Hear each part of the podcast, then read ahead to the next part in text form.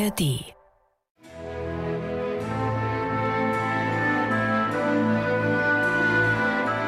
MDR Klassik, die Bachkantate mit Maul und Schrammeck erster Weihnachtsfeiertag. Wir wünschen frohe und gesegnete Weihnachten und unser Podcast zu den Bachkantaten geht auf die Zielgeraden.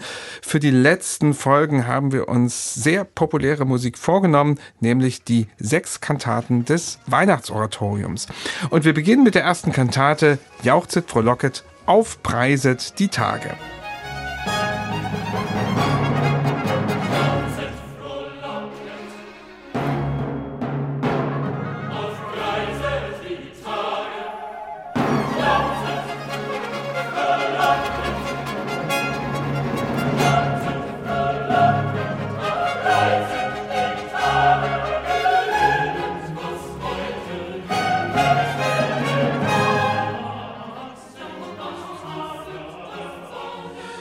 Ja, der berühmte Beginn des Weihnachtsoratoriums, erste Kantate. Und wir möchten tatsächlich in dieser Weihnachtszeit bis zum 6. Januar die sechs Kantaten des Weihnachtsoratoriums einzeln vorstellen.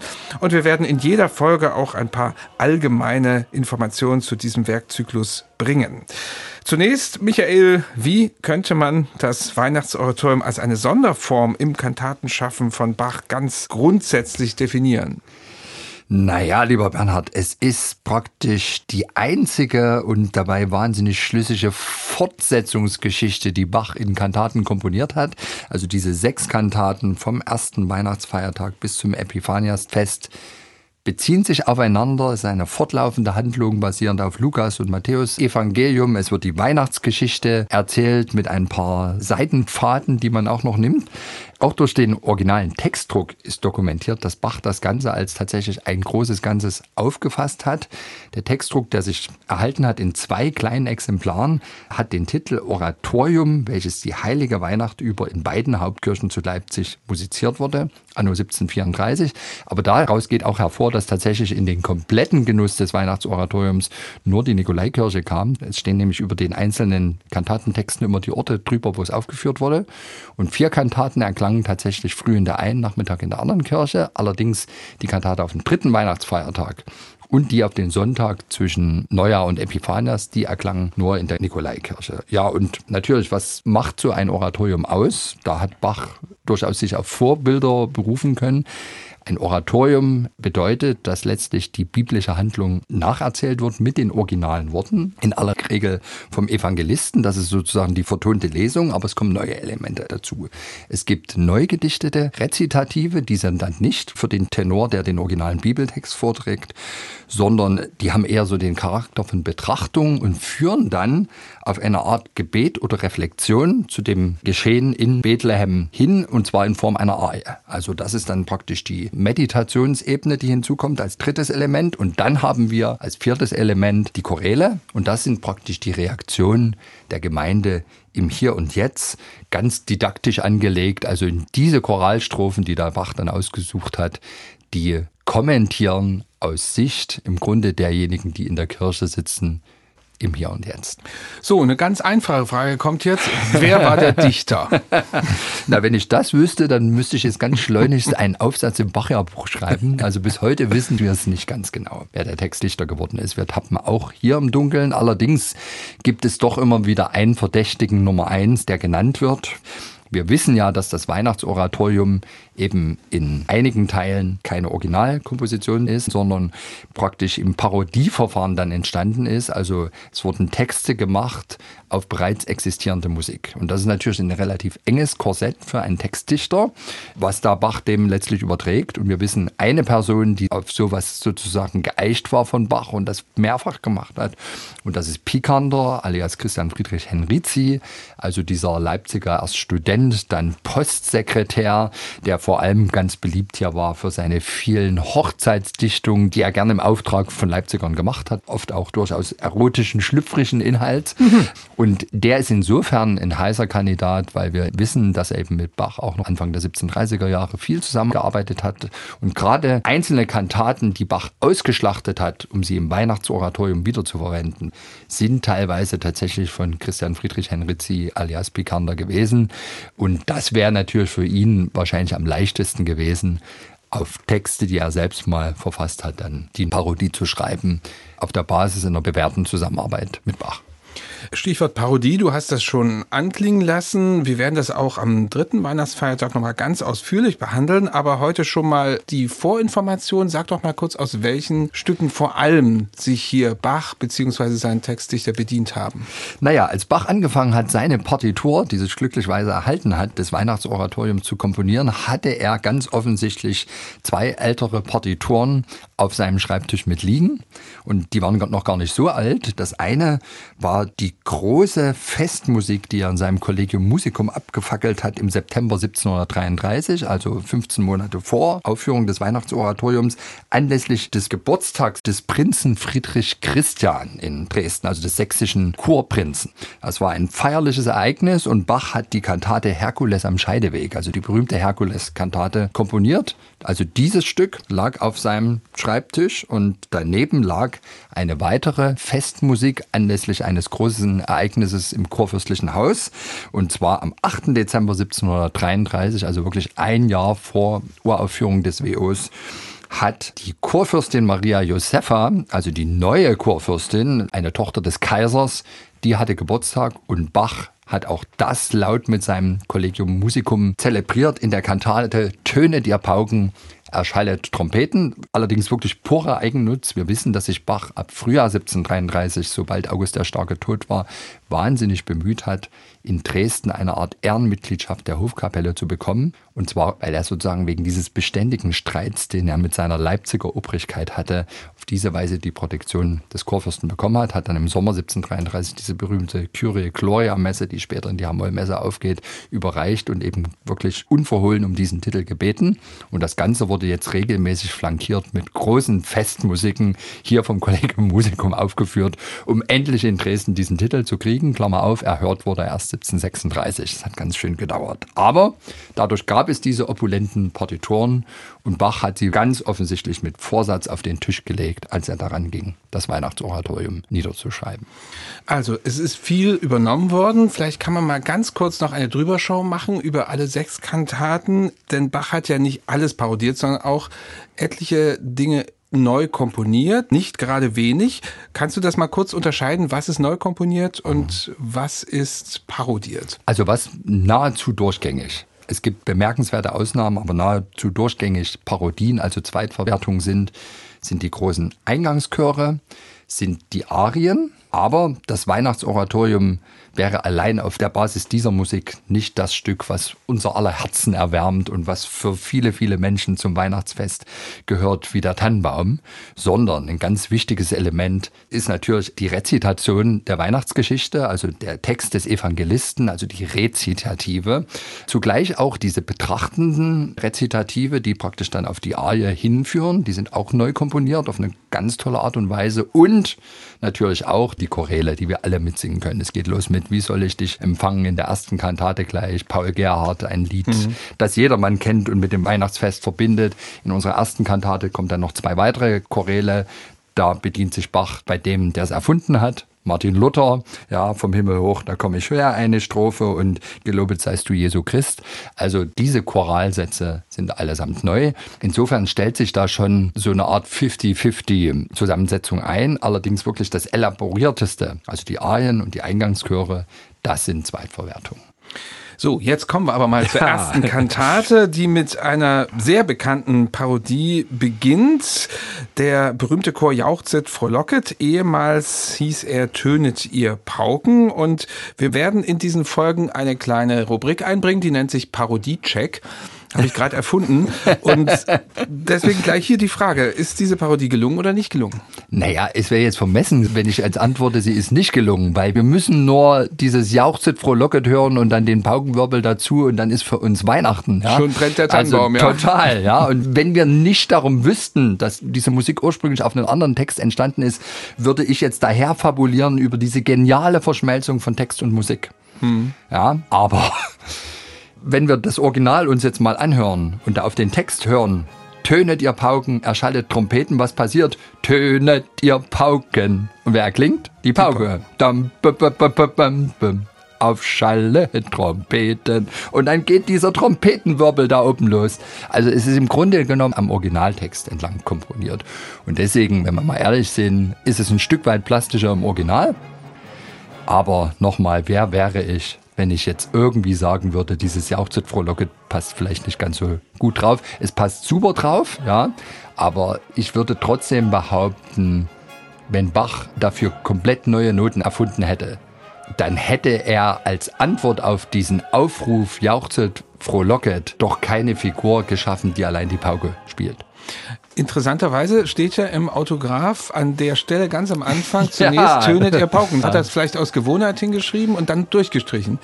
Ich glaube auch. Also entweder war es schon ein bisschen zu spät da in der Komponierstube und mhm. er hat einfach, weil er die Noten alle abgeschrieben hat aus der alten Partitur, erstmal den Text irgendwie mitgenommen. Kann schon sein. Aus Versehen eben unterlegt, aber dann hat er das ja verbessert. Oder aber, ganz vorsichtig jetzt mal die Hypothese, vielleicht war ja in dem ersten Entwurf des Textes von Seiten des Textdichters tatsächlich noch die Idee, wir machen jetzt Tönet ihr Pauken, also wir bleiben beim originalen mhm. Text.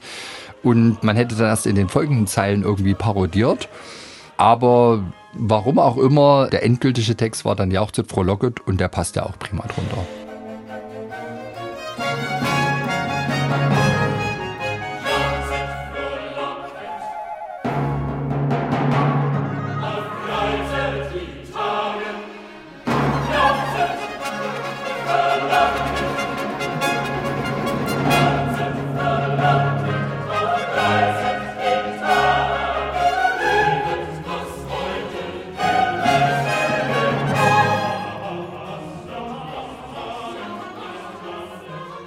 Das war zur Erinnerung nochmal dieses wahnsinnig populäre Stück am Beginn der ersten Kantate des Weihnachtsoratoriums.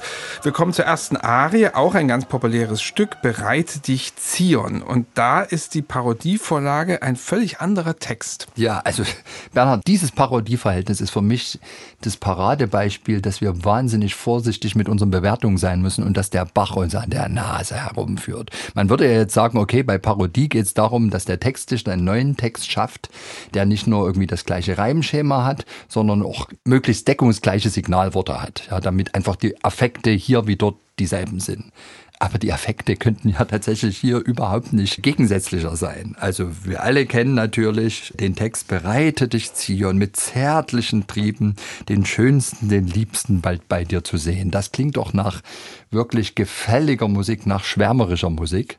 Und der Originaltext allerdings in der Herkules-Kantate ist, dass der Herkules der Wollust, die ihn verführen will, eine Standpauke hält. Und zwar, ich will dich nicht hören, ich will dich nicht wissen, verworfene Wollust, ich kenne dich nicht. Also ab vor allenthalben.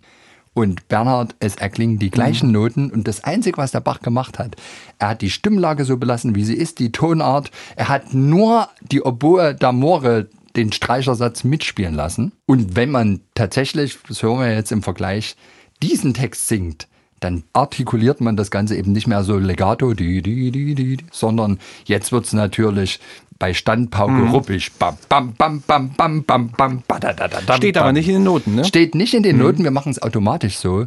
Und letztlich muss man ja sagen, offensichtlich wusste der Bach um die Stärke seiner Musik. Dass die Substanz so ist, dass sie tatsächlich allein auf der Basis von unterschiedlichen Artikulationen völlig unterschiedliche Affekte erzeugt. Also ich empfinde es so, wie der Bach steckt uns hier die Zunge raus und sagt, hey, ich kann mit meiner Musik alles erreichen und eigentlich merkt er es gar nicht. Wir stellen es trotzdem mal jetzt auch klanglich mal nebeneinander zwei Aufnahmen. Erst das Original, dann die Parodie. Musik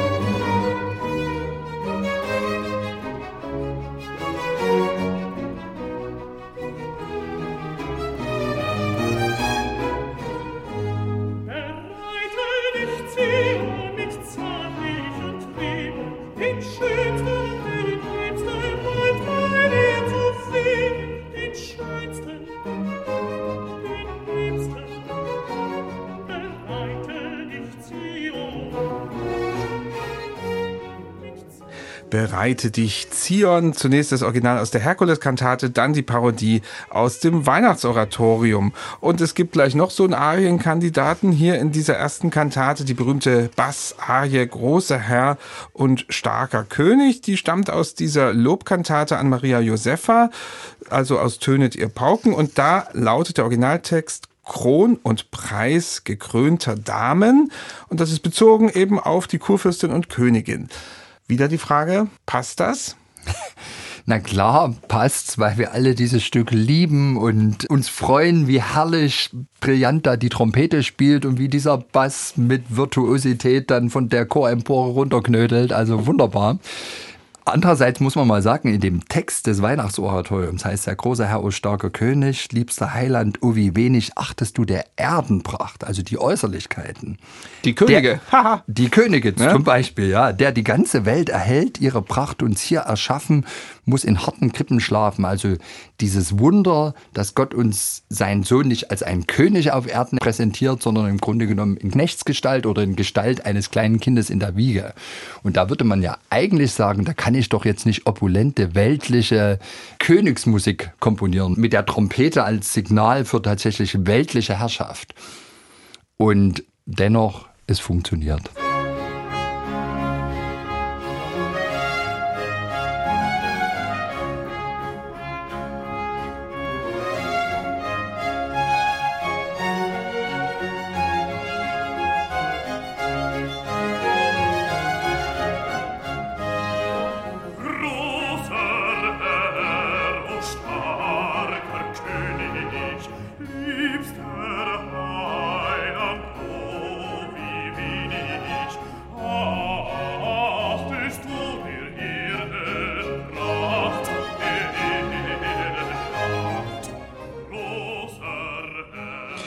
Die Trompetenarie oder Bassarie, wie Sie wollen, aus dem ersten Teil des Weihnachtsoratoriums. Diese beiden Arien, die wir jetzt aber vorgestellt haben, die werden eingeführt durch Accompagnato-Rezitative. Michael hat es erzählt, die also extra neu komponiert wurden. Das zweite vor der Bassarie sogar mit einem Choralzusatz noch. Schafft Bach dadurch vielleicht im Vergleich zu den weltlichen Kantaten einen völlig neuen Kontext? Na, absolut. Und das ist ja genau das, was eben durch die Rezitative und die Choräle passiert. Also wir kommen jetzt hier wirklich in die Handlung hinein. Also da werden wir sozusagen auf Weihnachten gesettet. Und die bereits zu älterer Zeit komponierte weltliche Musik fügt sich hier ganz natürlich ein. Und gerade dieses zweite Rezitativ, was du jetzt erwähnst, also hier macht's Bach auf geniale Weise und auch großes Kompliment an den Textdichter, der das ja mit Bach gemeinsam gemacht hat. Die müssen sich abgesprochen haben. Also hier wird auch so schön didaktisch das Ganze aufbereitet. Also wir haben hier eine Verschmelzung zwischen einem Choral, der eben das Geschehen kommentiert, auf der Basis eines bekannten Kirchenliedes. Er ist auf Erden kommen arm, dass er unser sich erbarmen und in dem Himmel mache reich und seinen lieben Engeln gleich, Kyrie eleis. Aber dazwischen eingeschaltet, wir haben das früher in unseren Podcast-Folgen immer genannt Predigt live, mhm. haben wir jetzt eben freigedichtete Rezitativzeilen, also auf die erste Choralzeile, erst auf Erden kommen arm, folgt eben als didaktische Aufbereitung, wer will die Liebe recht erhöhen, die unser Heiland vor uns hegt, dass er unser sich erbarmen, zweite Choralzeile, kommentiert mit Ja, wer vermag es einzusehen, wie ihn der Menschenleid bewegt und so weiter. Also mhm. es ist ein richtiger Dialog, es ist eine Art Auslegung in Echtzeit, es wirkt wie eine gute Predigt oder eine Art Frage-Antwort-Spiel zwischen Pfarrer und fragender Gemeinde. Und das ist großartig gemacht, das nimmt einen mit und das Ganze eben garniert mit dem bekannten Text eines Weihnachtslieds. Also das hat wirklich vielleicht all die Wirkungen, die es braucht, um eine weihnachtliche Stimmung zu erzeugen, die vielleicht in den Arien und in den Chören erstmal nicht vorhanden war, weil ursprünglich ja das Ganze einfach auf weltliche Anlässe ausgerichtet gewesen war.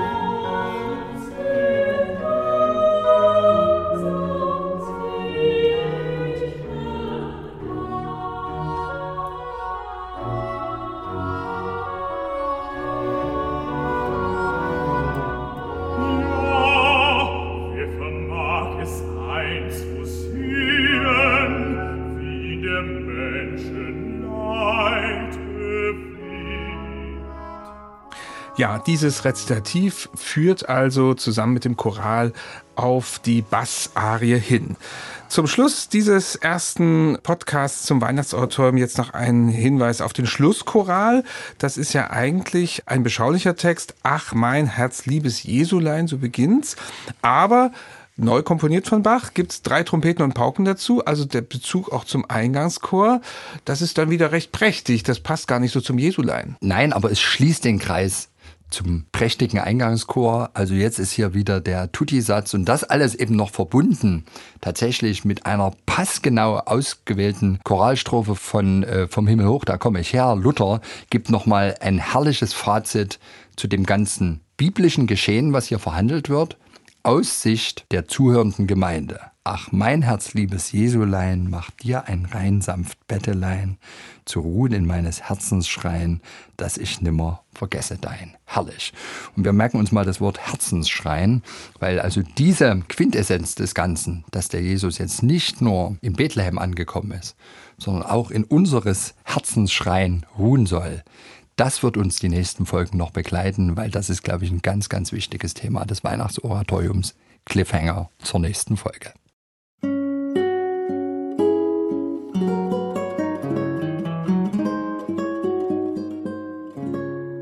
MDR Classic